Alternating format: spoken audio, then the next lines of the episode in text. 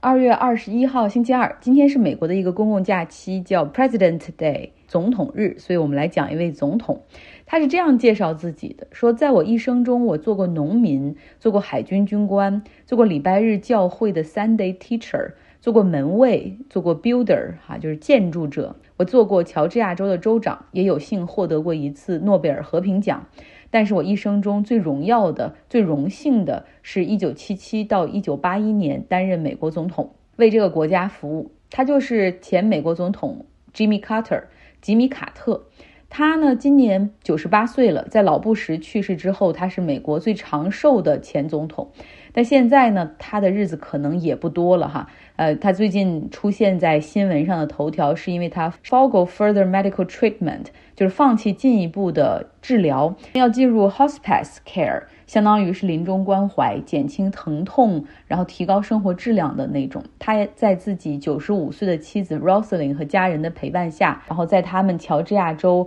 呃自己的家的农场里面准备度过余下的日子。他们的这个农场是这个家族从一九六一年就开始哈在那儿建好，然后并且一直住在那儿。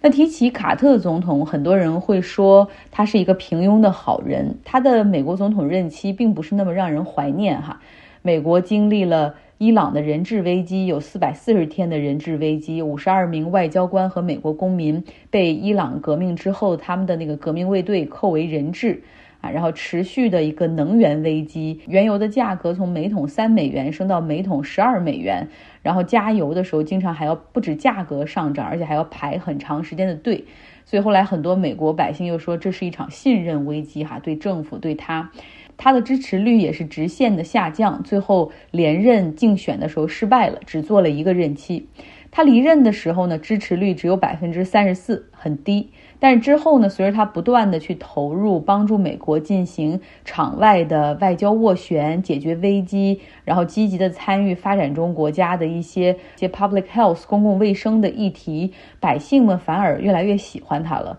进入九十年代之后，他的支持率长期保持在百分之七十以上，哈，尤其是到他现在，有很多人回看那个七十年代。嗯，那些危机，也有人会觉得，其实他有他的难处哈，多了很多理解。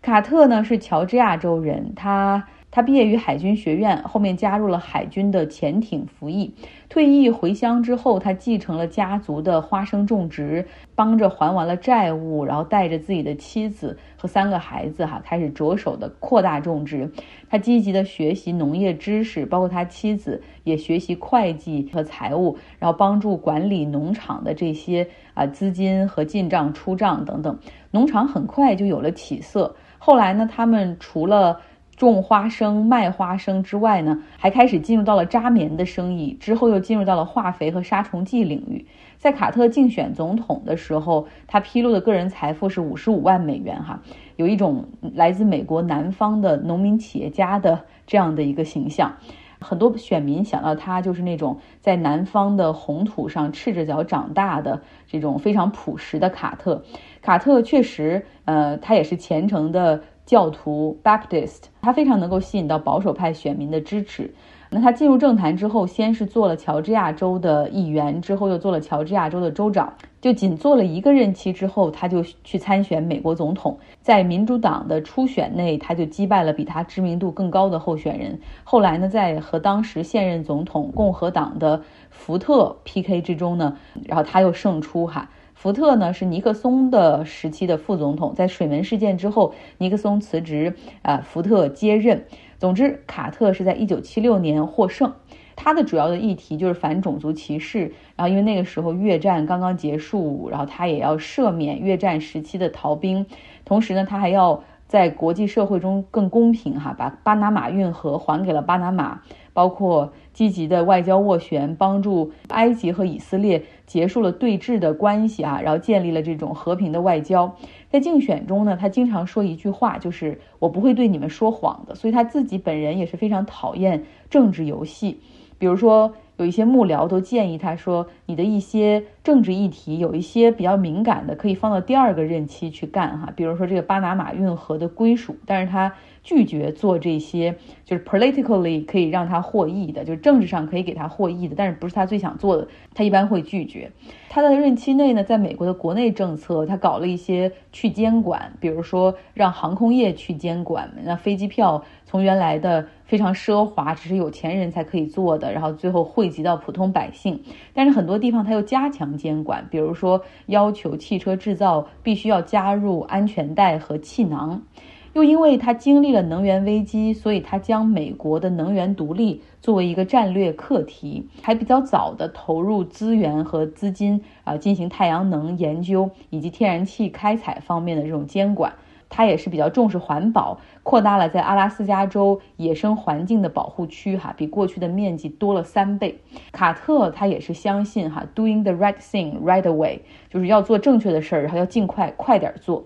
在卸任美国总统之后呢，卡特建立了卡特中心，关注公共健康的议题，解决很多的这种外交危机，包括 human rights 以及全球各地的一些普选的公正性等等。那离开白宫四十三年，他做了很多哈，然后自己也是非常努力的在工作。像卡特中心，他们联合多国的政府，实际上是根除了麦地那龙形虫病，就把这样的一个病哈，然后从过去的那种大流行，在一些区域里的大流行，变成了现在全球染病的人数只有是不超过两位数。另外呢，他还以个人的身份多次前往朝鲜，帮助建立起一个。非官方的一个对话渠道。另外呢，他也帮助中美之间的一个贸易正常化。虽然帮助以色列和埃及建立了和平外交关系，但是他后来也一直是非常公正的在批评以色列政府，哈，说以色列政府，尤其是他们右翼政府所搞的那些 settlement。在约旦河西岸的非法定居点，实际上就是在窃取巴勒斯坦的土地。然后他还说，如果以色列再这样做下去的话，他们未来很可能就要重演南非时那个种族隔离时期的那样的呃不平等。非常积极的批评以色列的政府，所以经常会还会被人诬陷扣一个反犹的帽子哈，这反犹是非常严重的帽子。呃，这样的人其实都是希望他可以闭嘴的，但是卡特是不会停的。这就是吉米·卡特。这些年呢，随着年纪的增长，他的身体状况大不如前。像2021年拜登总统的就职典礼，他就没有办法参加。呃，不过在去年的时候，美国国会呃做了一个听取阿拉斯加国家保护区内的一个 construction bill，就是要在那里面去建东西哈，要推一个这样的立法。当时卡特虽然身体并不是很好的情况下，还是坚持要到国会去作证哈，阐明立场，对环境保护的一个立场。讲了一下吉米卡特的故事哈，相信嗯不久的几周之内，我们可能会看到一些他的消息，未必是什么太好的消息。我只想说哈，虽然他在白宫里的任期很短，只有一个任期，大部分的情况，你说一个美国总统他只做了一个任期，就会被定义为不重要的人或者是一个失败者。但是从卡特身上，我们看到了白宫只是他的一个 stepping stone to greater things，只是对他来说是一个垫脚石哈。而之后他又做了很多非常同样重要的事情。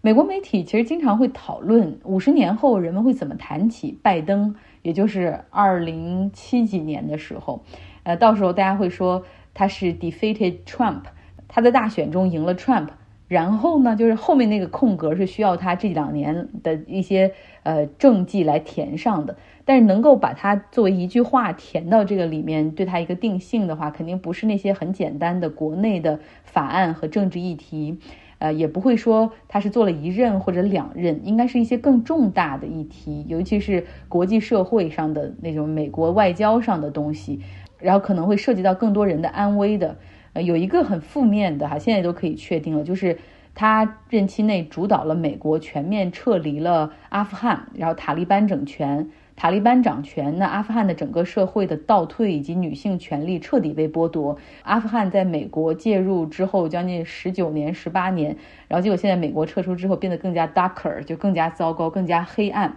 这是可以确定的负面。那么还有一个可能会来会对他进行一个定义的，就是即将迎来一周年的俄罗斯对乌克兰的这场战争。那拜登其实也是积极的在去帮助乌克兰，像昨天他乘坐十个小时的火车，从波兰的首都华沙是抵达了乌克兰的首都基辅。其实他可以去到乌克兰，比如说，呃，Lviv 那些更加容易接近的地方，离波兰更近的地方，但是他却去了，决定哈要去这个乌克兰的心脏。呃，然后这次行程呢是高度的保密，而且最终的这个行程的敲定是在上周五才决定的。然后他是在基辅和泽连斯基进行了会面，发表了声明，他们去祭奠了阵亡的烈士，然后同时也召开了发布会。拜登承诺会给乌克兰继续的经济和军事援助，包括榴弹炮、火箭系统、空中监视雷达等等。迄今为止，美国已经对乌克兰提供了两百五十亿美元的军事援助。今天的节目就是这样，希望你有一个愉快的周二。